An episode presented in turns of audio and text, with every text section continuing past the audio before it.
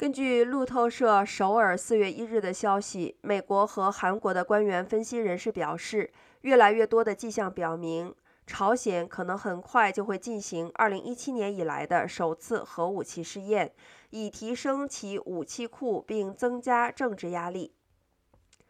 两名美国官员告诉路透社的记者，丰西里核电站附近的活动迹象明显。平壤可能正在准备其某种试验，但具体的时间尚不明确。